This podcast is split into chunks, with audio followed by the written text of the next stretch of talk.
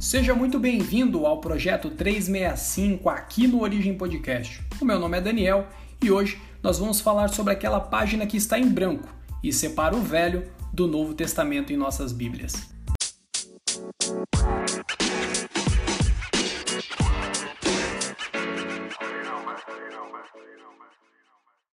Mesmo um leitor desapercebido da Bíblia irá se deparar com uma questão intrigante a de parecer não existir uma sequência lógica ou cronologicamente coerente entre o fim do Antigo Testamento e o começo do Novo. O último livro do cânon hebraico, Crônicas, termina com a narrativa da queda de Jerusalém, o fim do Reino do Sul, Judá, o cativeiro e o retorno do exílio com o edito do rei Ciro da Pérsia. Já Malaquias, o último escrito profético da Bíblia hebraica e o último livro de acordo com o ornamento da Septuaginta, incluindo todas as versões traduzidas em vernáculo, anuncia a vinda de um segundo tipo de Elias e do julgamento derradeiro do Senhor sobre as nações pagãs. Esperaríamos que a Bíblia hebraica trouxesse alguma indicação clara de que as promessas feitas se cumpririam em algum tempo futuro, mas o texto hebraico termina com reticências. E pulando aquela página em branco que divide o Antigo do Novo Testamento, caímos no Evangelho segundo Mateus, que nos conta a história do nascimento de Jesus, a começar por sua genealogia. Percebemos que o Novo Testamento, enquanto narrativa, começa com os judeus sob o domínio do Império Romano, na época da passagem do trono de César Augusto para Tibério, no começo da chamada Era Cristã. Aquela página em branco que separa o Antigo do Novo Testamento é um testemunho silencioso de quase 400 anos. Durante esses quatro séculos, o mundo experimentou uma transformação nunca antes vista na história da humanidade o aparecimento e a desintegração de um dos impérios mais poderosos, fascinantes e também efêmeros, o Império Greco-Macedônico. Não somente isso, a helenização causaria importantes mudanças dentro do contexto judaico, que mais tarde seriam refletidas nas narrativas do Novo Testamento. Por fim, a emergência da superpotência mundial. Roma é o pano de fundo político principal para entendermos com precisão as narrativas neotestamentárias. Embora falemos de 400 anos de silêncio profético, uma vez que nesse ato temporal não tivemos nenhuma revelação de Deus, não seria correto falar no silêncio da ação soberana de Deus na história. Ainda que a sua voz não se fizesse ouvir de forma direta, fez-se notar nos bastidores desses quatro séculos. A destruição de Jerusalém em 586 levou à deportação de uma parcela importante da população, a elite, e a classe educada, a nata da então sociedade judaica, foram levadas cativas para a Babilônia. E embora a elite tenha sido levada cativa, uma parte considerável dos judeus permaneceu em sua terra, como diz em 2 Reis, capítulo 25, verso 12, Jeremias, capítulo 39, verso 10 e capítulo 52, verso 16. Após a destituição da dinastia davídica, os babilônicos colocaram sobre a administração da terra outro judeu, Gedalias, que não tinha o sangue real, como diz em 2 Reis, capítulo 22, do verso 3 ao 14. Entretanto, a ordem social já estava completamente abalada na região, e com o temor de uma nova investida dos babilônicos, muitos judeus começaram a se espalhar por regiões circunvizinhas. Ademais, vários levantes revoltosos contra a Babilônia aconteceram, e um deles, capitaneado por Ismael, integrante da Casa Real Davídica, como diz Jeremias, capítulo 41, verso 1. Entretanto, essas movimentações serviram apenas para que a Babilônia intensificasse o seu controle sobre a região. Por fim, o exílio babilônico significava o fim da monarquia, mais especificamente da dinastia de Davi, criando uma ruptura naquilo que Deus havia prometido em relação à longevidade desse reino, como diz em 2 Samuel, capítulo 7, do verso 12 ao 16. Agora, pela primeira vez na história do povo de Deus, não haveria mais um governo autônomo com legitimidade divina. Judá estaria sob a dominação e jurisdição direta dos reis babilônicos e persas durante quase um século. Estava instaurada uma crise relacionada com a própria manutenção e sobrevivência de Judá como povo da aliança. Entretanto, o que finalmente mudou a sorte dos judeus foi a vitória dos medo-persas sobre os neobabilônicos em 539 a.C. O Império Medo-Persa então entrou em cena como a principal potência e como uma nova política em relação aos povos dominados. Com a vitória de Ciro o Grande, os povos dominados, entre eles os judeus, foram autorizados a permanecer onde estavam ou retornar às terras de origem e retornar às práticas religiosas ancestrais. No caso dos judeus, foi-lhes permitido reconstruir o Templo de Jerusalém e observar as leis de Moisés. Os livros de Esdras e Neemias narram os episódios envolvendo a volta de parte dos judeus à Palestina, a reconstrução do templo e a reconstrução turbulenta das muralhas de Jerusalém, e por fim, o estabelecimento de uma ordem social pautada na Torá. Portanto, a Bíblia hebraica termina sua descrição histórica com o retorno dos judeus à Palestina sob o decreto de Ciro, o Grande. Entretanto, desse episódio até o primeiro capítulo de Mateus, transcorreram-se quatro séculos, marcados por eventos históricos decisivos para os judeus e também para toda a humanidade. E é exatamente a partir desse ponto que as Bíblias protestantes se calam. Todos os eventos históricos que decorreram durante esse período, entre o fim do Antigo e o começo do Novo Testamento, são narrados por livros considerados apócrifos pela tradição protestante, ou seja, não canônicos.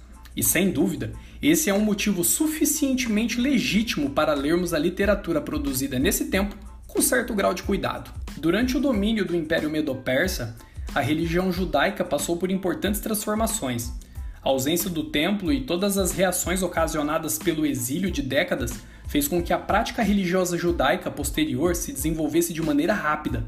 Era o início, então, do judaísmo do Segundo Templo. A grande inovação foi a criação de pequenos centros de reunião, conhecidos como sinagogas, o Antigo Testamento desconhece tais lugares de adoração, uma vez que o templo ainda era o lugar por excelência para o qual todos os judeus deveriam se dirigir, a fim de desempenhar todas as suas obrigações religiosas. Entretanto, com a sua destruição, tais centros foram criados para que a lei fosse transmitida, estudada e incentivada à prática. E decorrente desse primeiro fator, vemos a valorização da lei como sendo superior aos sacrifícios e a todos os ofícios relacionados ao templo. Não se tratava, porém, da substituição do templo pela prática da lei, mas sim a ênfase na observância dos preceitos da Torá, como forma de manter a religiosidade judaica. Outra grande transformação que ocorreu dentro do judaísmo foi o estabelecimento do aramaico como língua corrente. O hebraico, falado na época anterior ao exílio, foi se perdendo com o contato com a língua aramaica, amplamente utilizada pelos babilônicos. Assim, criou-se a situação em que as pessoas falavam uma língua diferente daquela que foi escrita a lei, isso é, o hebraico. E dentro desse contexto de modificação da própria língua falada pelos judeus, viu-se a necessidade de pessoas instruídas na lei, como Esdras, não somente para lerem a lei ao povo, mas também para interpretarem o significado real das palavras por meio da tradução. No entanto, o domínio dos persas sobre os judeus foi passageiro, e o último rei persa citado na Bíblia é Dário, o persa, ou o Dário III, o último rei da Pérsia, justamente aquele que perderia seu extenso domínio para o próximo reinado, o Império Greco-Macedônico. A Grécia é raramente mencionada no Antigo Testamento. No livro do profeta Daniel, capítulo 8, no verso 21, no capítulo 10, no verso 20, no capítulo 11, no verso 2, e em Zacarias, capítulo 9, verso 13. Os oráculos e visões do profeta Daniel já previam o surgimento deste vasto império, Entretanto, a depender do nosso cânon, seria virtualmente impossível compreender todo esse desenvolvimento histórico a que o povo judeu e o mundo mediterrâneo foram expostos. O primeiro livro de Macabeus apresenta um bom resumo de todo o processo de Alexandre o Grande até a instalação do helenismo sobre o mundo mediterrâneo. O ponto importante é que o autor de 1 Macabeus culpa justamente esse processo histórico como fator de maldade sobre o mundo. Para a história do povo judeu no período intertestamentário, as dinastias Ptolomaica e Seleucida são as que merecem destaque, uma vez que foram essas duas dinastias a disputar a região da Palestina até a revolta dos Macabeus. A dinastia dos Ptolomeus dominou a Palestina de 311 a 198 a.C. E nesse período os judeus desfrutaram de relativa tranquilidade política e liberdade religiosa, Sob a liderança da casa de Tobias, começando por José, a quem foi confiado o ofício de coleta de tributos da Judéia, os judeus experimentaram uma prosperidade econômica e também uma abertura à cultura pagã. Levando em conta o relato de Flávio Joséfo sobre a época, parece que José implementou uma política de boa vizinhança, que envolvia um relacionamento cordial com os samaritanos. Fora da Judéia, Ptolomeu I incentivou o estabelecimento de muitos judeus em Alexandria, tornando-a o maior núcleo de judeus fora da Palestina. E foi dentro deste contexto alexandrino que surgiram as primeiras traduções da Torá para o grego. O período de paz dos judeus terminou com a invasão da Palestina por Antíoco III, do reino Seleucida, em 198 a.C. Nesse tempo, o eixo de poder se deslocou do sul para o norte. Antíoco III manteve a política de tolerância para com os judeus até o fim de sua vida, mas com o advento de seu sucessor, Seleuco IV, as coisas mudaram drasticamente Atingido por graves problemas no tesouro, Seleuco IV enviou agentes para confiscar uma parte do tesouro do templo. Heliodoros, que fora enviado por Seleuco a Jerusalém, retornou sem sucesso devido à agitação dos judeus e pouco tempo depois assassinou Seleuco IV. Com essa morte, assumiu o trono em 175 a.C. uma das figuras mais icônicas desse período, Antíoco IV, conhecido como Epifânio. Em 168 a.C., Antíoco Epifânio ordenou a abolição do culto judaico no Templo de Jerusalém e a transformação do santuário em um templo pagão. Em 167 a.C., Antíoco Epifânio sacrificou um porco num altar pagão erguido por cima do grande altar do templo em Jerusalém e dedicou este templo ao Zeus Olímpico, colocando a sua imagem dentro do recinto. Os eventos narrados nos livros de Macabeus descrevem a sucessão dos fatos desde a ameaça imposta por Antíoco IV até a tomada do poder pela família dos Macabeus, liderada primeiramente pelo sacerdote Matatias e seus filhos, dentre os quais despontou Judas como a suprema liderança. Após conquistarem a sua independência, os judeus viveram um período conhecido como período Rasmoneu, que durou de 164 a 163 a.C. Entretanto, a dinastia Rasmoné experimentou a sua própria decadência por causa de disputas internas de poder. Esse quadro se agravou por volta da década de 60 a.C., levando a uma guerra civil. A relação entre os Rasmoneus e os romanos já estava deteriorada quando, em 63 a.C., Pompeu marchou para Jerusalém, destituindo Aristóbulo e anexando a Judéia a Roma. Era a sucessão de um outro governo estrangeiro e tirânico, a sequestrar a autonomia e a independência dos judeus. De fato, os romanos herdaram o ódio dos judeus, principalmente das classes menos letradas. Roma estabeleceu como rei vassalo Herodes, um idumeu judeu. Após cair na graça de vários militares romanos, a incluir Marco Antônio e Otaviano, que mais tarde se tornaria César Augusto, o imperador, Herodes recebeu o governo de todo o território que antes era jurisdição dos Rasmoneu. Todavia, ele jamais gozou de aceitação como rei dos judeus. No entanto, Herodes entrou na família real, ao tomar Mariane como uma entre as suas esposas, uma princesa da casa dos Rasmoneu. Ele manteve o seu governo, feito por si só extraordinário, por mais de 30 anos. Em 19 a.C., Herodes colocou em ação seu plano de revitalizar Jerusalém como uma cidade cosmopolita, adequada ao Império Romano, ampliando o Templo de Zorobabel. A construção do Templo de Herodes durou até 63 d.C., apenas sete anos antes da sua completa destruição. Alguns viam nos atos de Herodes a tentativa de se apresentar como um novo Salomão, ou como a figura do rei Messias que haveria de vir. Reinava de uma forma absoluta, suprimindo com força e violência qualquer levante adversário. Essa é a razão de Herodes ter sido alvo de constantes revoltas populares, e ele morreu 4 a.C. e passou o reino a seus filhos, que não tiveram a mesma habilidade política do pai. Várias revoltas começaram a acontecer, e a principal causada por Judas, o Galileu, em 6 a.C. A partir desse evento, Roma assumiu a jurisdição direta sobre a Judéia, transformando-a em uma província governada por uma sucessão de prefeitos e procuradores. A partir desse desenvolvimento histórico conturbado que perpassa todo o período interbíblico, qual foi o efeito de tais acontecimentos sobre a religião dos judeus? Em termos gerais, podemos definir o judaísmo do Segundo Templo como uma forma diversa de se praticar o judaísmo no intervalo temporal, que começa com a construção do Segundo Templo no período de Sorobabel em 515 a.C. até a destruição do Templo de Herodes em 70 d.C. A marca principal desse judaísmo será a diversidade com a qual concebe e pratica a religião. Embora o baluarte do judaísmo pós-exílico ainda estivesse na aliança do Senhor com seu povo, na centralidade dos cultos no templo e na aplicação prática da lei, O que separava o judaísmo em vários grupos eram não apenas as questões eminentes teológicas, mas também diversos aspectos ligados com a prática religiosa. Em outras palavras, o sectarismo dentro do judaísmo do Segundo Templo estava relacionado ao que cada grupo considerava ortodoxia e ortopraxia. De acordo com Joséfo, a filosofia judaica assume três formas. Os seguidores da primeira escola são chamados fariseus, da segunda, saduceus, da terceira, essênios. Os essênios têm a reputação de cultivarem uma santidade diferente. Os fariseus são considerados intérpretes mais exatos das leis e mantêm a posição de seita principal.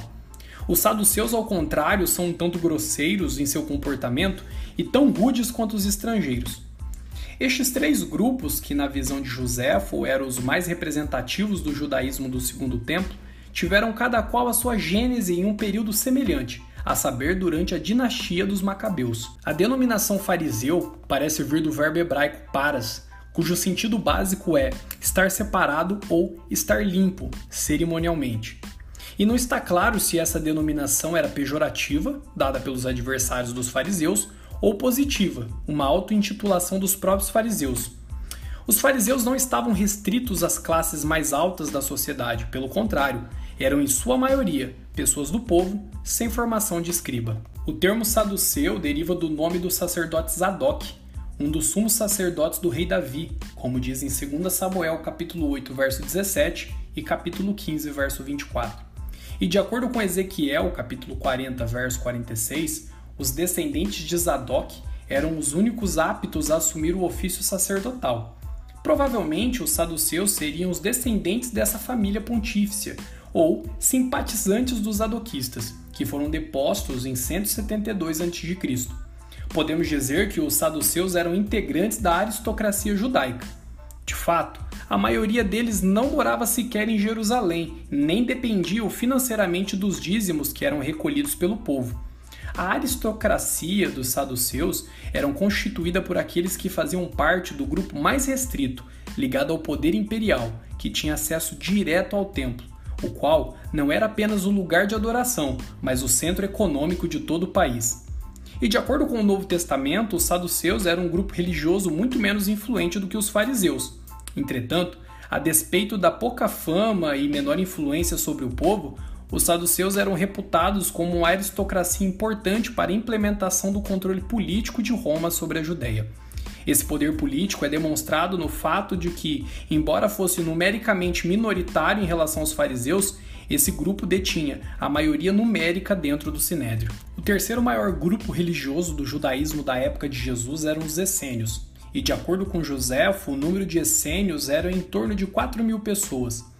Conforme Joséfo, os essênios remontam dos tempos de Jonatas Macabeus, cerca de 161 a 143 a.C permanecendo até os tempos do próprio Joséfo, que afirma ter conhecido algum deles.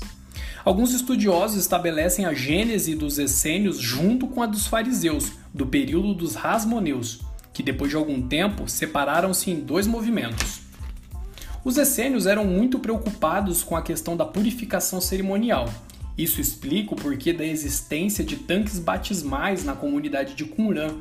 Ao que tudo indica, banhos de purificação eram realizados de maneira rotineira e aos adeptos era exigida não somente a entrega de todos os bens materiais, mas também a rigorosa observância das regras internas, como uma cerimônia de iniciação bem semelhante ao batismo que João Batista performava às margens do Rio Jordão. O período interbíblico é fundamental para compreendermos o mundo em que o Antigo Testamento termina e o mundo em que nasce o Novo Testamento esse intervalo de quatro séculos, silenciado pelo cânon protestante, mas claramente evidenciado pela literatura de Macabeus e pelo testemunho de Joséfo, nos mostra o grau de complexidade política, social e principalmente religiosa em que os judeus estavam vivendo. Os 400 anos dizem respeito ao silêncio profético e canônico. Não houve nenhum profeta, tampouco a relação de nenhum escrito inspirado e autoritativo. Todavia, os fatos e a história desse ato entre a Bíblia hebraica e o Novo Testamento não podem ser desconsiderados. Foi o momento em que o mundo era cuidadosa e providencialmente preparado para a vinda do Messias de Israel. Foi um período de quatro séculos em que Deus não emitiu voz profética, mas continuou falando na língua dos homens nos bastidores da história.